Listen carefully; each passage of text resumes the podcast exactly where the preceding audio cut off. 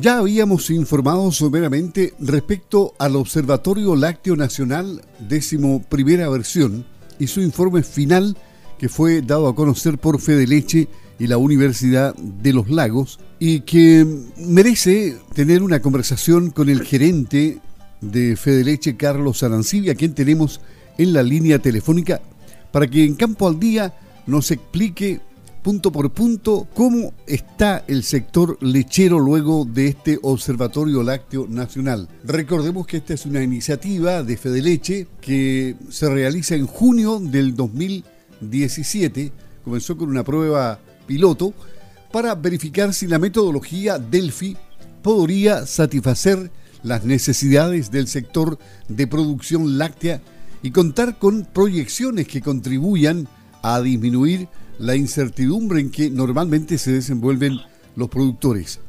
Ahora bien, hay que recordar que aquí se hacen consultas a toda la cadena.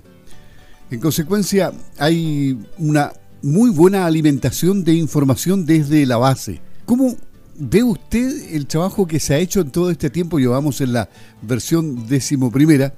¿Cómo, ¿Cómo ve que ha resultado esta forma de, de, hacer la medición del sector? ¿Cómo está? Muy buenos días, gusto de saludarlo. Buenos días. A ver, como, como, tú comentabas, esto parte ya hace una buena cantidad de años. La idea fue tratar de hacer una contribución al sector, eh, en el entendido de que el sector siempre ha tenido bastante buena información eh, y estadística. Uno siempre quisiera que fuera más, obviamente, pero pero pero pero a decir que, es un sector que tiene una cantidad importante de, información y estadística. Pero siempre, eh, como la, como mucha de la, de la información estadística que hay, es de lo que ya había pasado. Entonces la pregunta era siempre, bueno, ¿cómo, cómo viene hacia adelante? Y esa fue un poquito la, la idea que genera este observatorio, que lo que se pregunta es cómo este panel de va, va fluctuando, pero alrededor de 80, 90. 76, exactamente.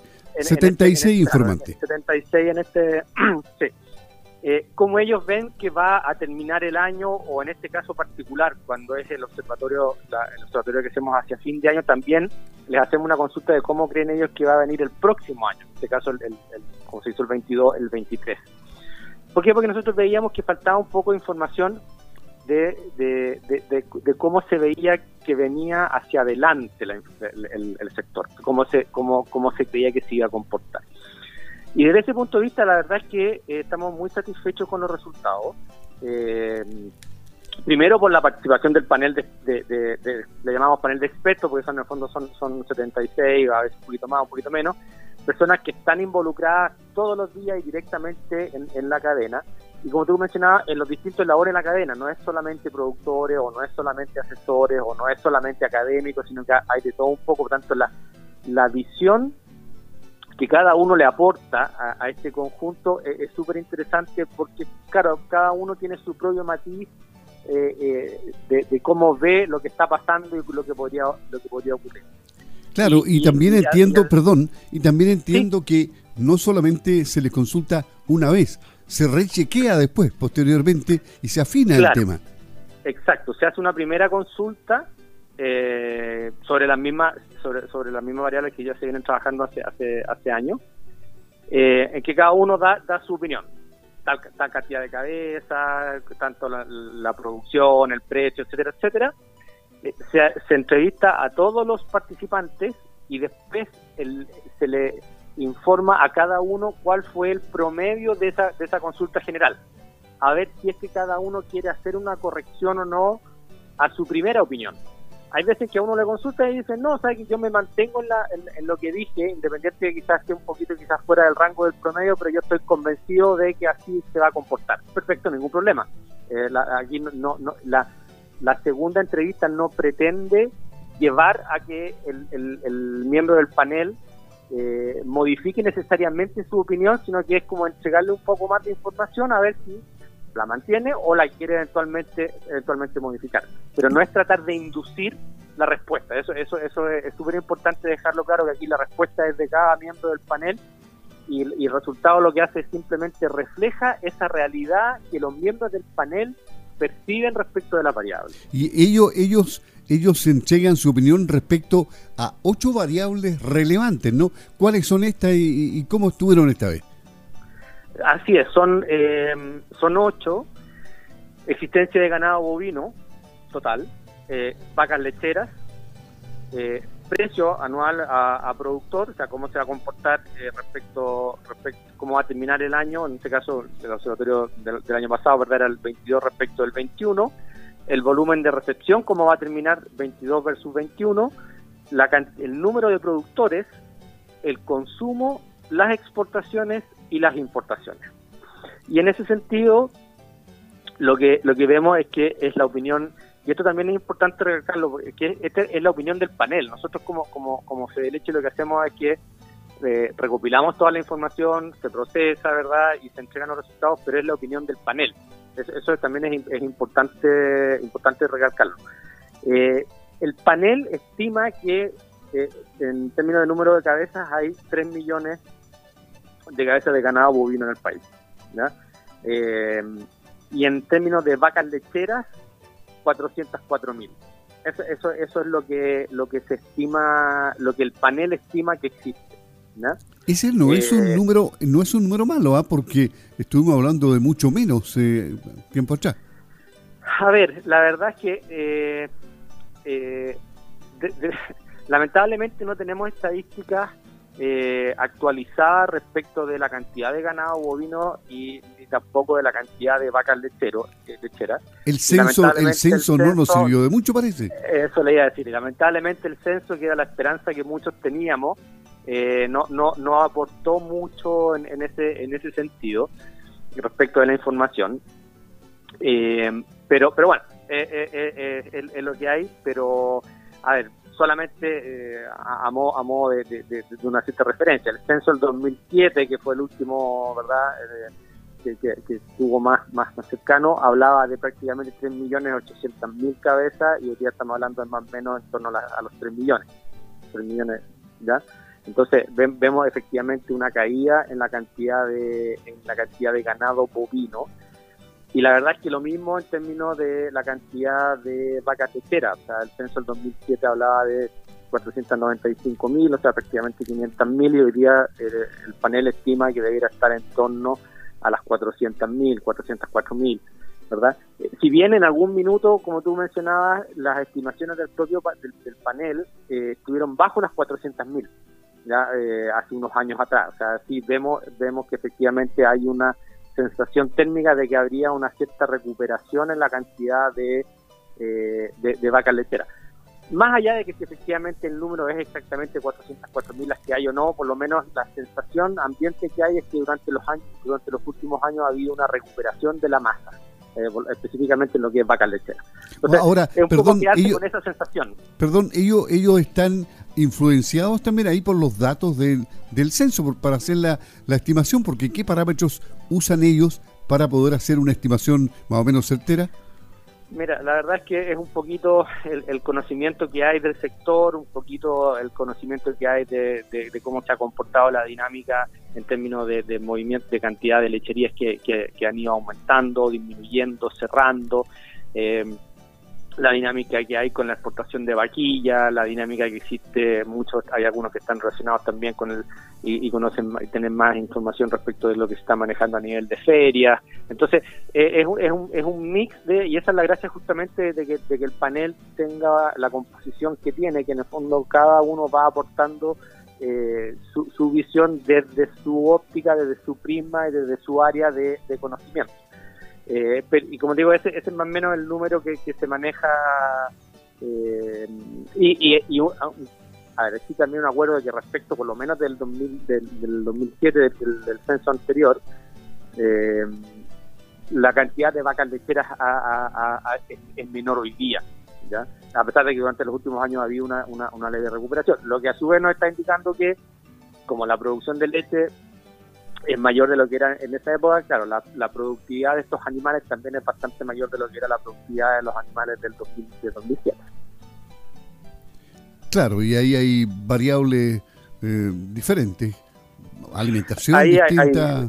Hay, claro, hay, hay, hay, hay muchas variables que, que, influyen. Hay todo el tema del desarrollo genético, hay un tema de alimentación, hay un tema de pradera, de verdad, eh, hay, hay, efectivamente eh, manejo en general de, de, la, de la producción. Hay, hay muchos muchos elementos que influyen, como por mira, sabe que por tal o cual razón en particular eh, se está dando efectivamente esta, esta, esta mayor productividad por animal. Y, y en cuanto a la variación anual del precio de la leche al productor, aquí hay elementos más objetivos para poder entregar una estimación, porque eh, son transparentes los precios, ¿no? Sí, la verdad es que sí, la estimación del panel es eh, que deberíamos terminar el año con un 8% eh, el año 2022, eh, un 8% por sobre el año el año 2021, eh, que es, más o menos lo que lo que lo que lo que se debería debería estar dando. Eh, existe bastante consenso además dentro del panel eh, en, términos de la, de la cifra, porque 8% es el, es, el, es el promedio, ¿verdad? Y el rango en el, que se, en el que se mueven las estimaciones de los miembros del panel está entre un 8 y un 9. O sea, la verdad es que la gran mayoría de los miembros del panel eh, están, es coincidente la opinión en términos de que el, el precio el precio productor debiera estar en torno al 8% superior para el año 2022 respecto del año 2021. Eh, así que eso eso por lo menos, sí, eso es lo que demuestra el resultado. Ya, y, y, el consumo per cápita de, lácteos, ya se sabe que las proyecciones dicen que mm, el año 2023 va a bajar el consumo. Eh, ¿cómo, ¿Qué es lo que dijeron ellos respecto a este punto? A ver, en el consumo, eh, para el año 2022, eh, el, panel estimó eh, también una, una, caída de un 1% en el consumo, ya, ya para el año 22, eh, con un rango que va entre, entre 0 y menos 3. O sea, la verdad es que la gran mayoría, si no prácticamente todos los, miembros del panel estiman que efectivamente el año 2022 va a ser un año con una disminución en el una disminución en el, en el consumo. Y la verdad es que para el año para el año 2023 se está viendo una situación similar. Eh, el, también se está estimando una, una el, el, los miembros del panel están estimando una disminución en el consumo en torno al menos 2 ya para este año 2023 que ya que ya ya están ya estamos en, en él así que de, darse más o menos la situación que plantea el panel, tendríamos un año 2022 con una caída en el consumo y el año 2023 nuevamente con una disminución en el consumo un poquito mayor eh, que la del año del año 2022. Y en, entre estas ocho variables está también, ¿no es cierto?, las importaciones y las exportaciones. ¿Qué dicen ellos ahí? Sí, efectivamente, en el tema de, las de las exportaciones e importaciones, ahí también se les consulta eh, si bien el, la cantidad de miembros del panel a los que se les consulta estas dos variables eh, eh, es, más acotado porque no, no todo el mundo está día a día funcionando con el tema de las importaciones y exportaciones, pero por lo menos los resultados lo que nos evidencian es que para las para las exportaciones, ¿verdad? La, el, panel estima que debería haber un aumento más o menos en torno al 32, 32% de, en valor mientras que por su parte y por su lado las importaciones deberían anotar una disminución en torno al 5%. Eh, así que por lo menos romperíamos un poquito lo, que hemos visto en los últimos años con un aumento en las importaciones y un comportamiento más o menos estable, a veces un poquito errático en términos de las exportaciones. Este año deberíamos tener exportaciones bastante más importantes que las que tuvimos el año, o sea, el año 22, perdón, el 22 respecto a lo que fue el año 21. Y en términos de las importaciones tendríamos por lo menos en, en, valor una disminución eh, respecto de lo que fueron las importaciones del año 2021. Sí, veía que las conclusiones este décimo primer observatorio lácteo nacional proporcionó valiosa información en variables previamente definidas, estoy leyendo, permitiendo caracterizar el comportamiento y la probable evolución del sector lechero nacional. ¿Es una buena señal esa? ¿Una, una evolución del sector? A ver, lo que pasa es que el, panel lo que busca justamente en, estas variables eh, ver cómo, cómo es el, el, panel cree que, que, se va a mover para el, para el el año 22 en mayor detalle, pero también para el año para el año 23. Eh, ahora, eh, la idea es aportar con información, a veces los números no son exactamente los que uno quisiera, por ejemplo, en el, caso de la recepción de leche para el año 2022 respecto al año 2021, el panel estima una, una disminución del 1%, ¿verdad? Eh, y, mientras que para el año para el año 2023 eh, también eh, se está estimando una nueva caída en la recepción en torno también del 1%. Entonces, eh, claro, a veces los números no son lo que uno, como decía, lo que uno quisiera. Uno quisiera que la, la, recepción, la producción creciera todos los años, pero por lo menos, bueno, eh, es lo que este grupo de, expertos, este panel de expertos estima, eh, que normalmente, y eso, eso también es un tema a destacar, si, bien puede que a veces el número no nos guste, pero, pero cuando uno hace, y nosotros hemos, hemos hecho el ejercicio de correlacionar eh, y ver cómo, se ha comportado lo que el panel ha hecho como estimación versus lo que después, una vez ya cerrado el año, eh, los números oficiales se muestran en cada una de las distintas variables, por ejemplo en el tema precio, en el tema, en el tema recepción, y en, el tema de exportaciones, en el tema de importaciones. Y la verdad es que el, panel anda eh, muy en línea con lo que efectivamente después ocurre. ¿ya?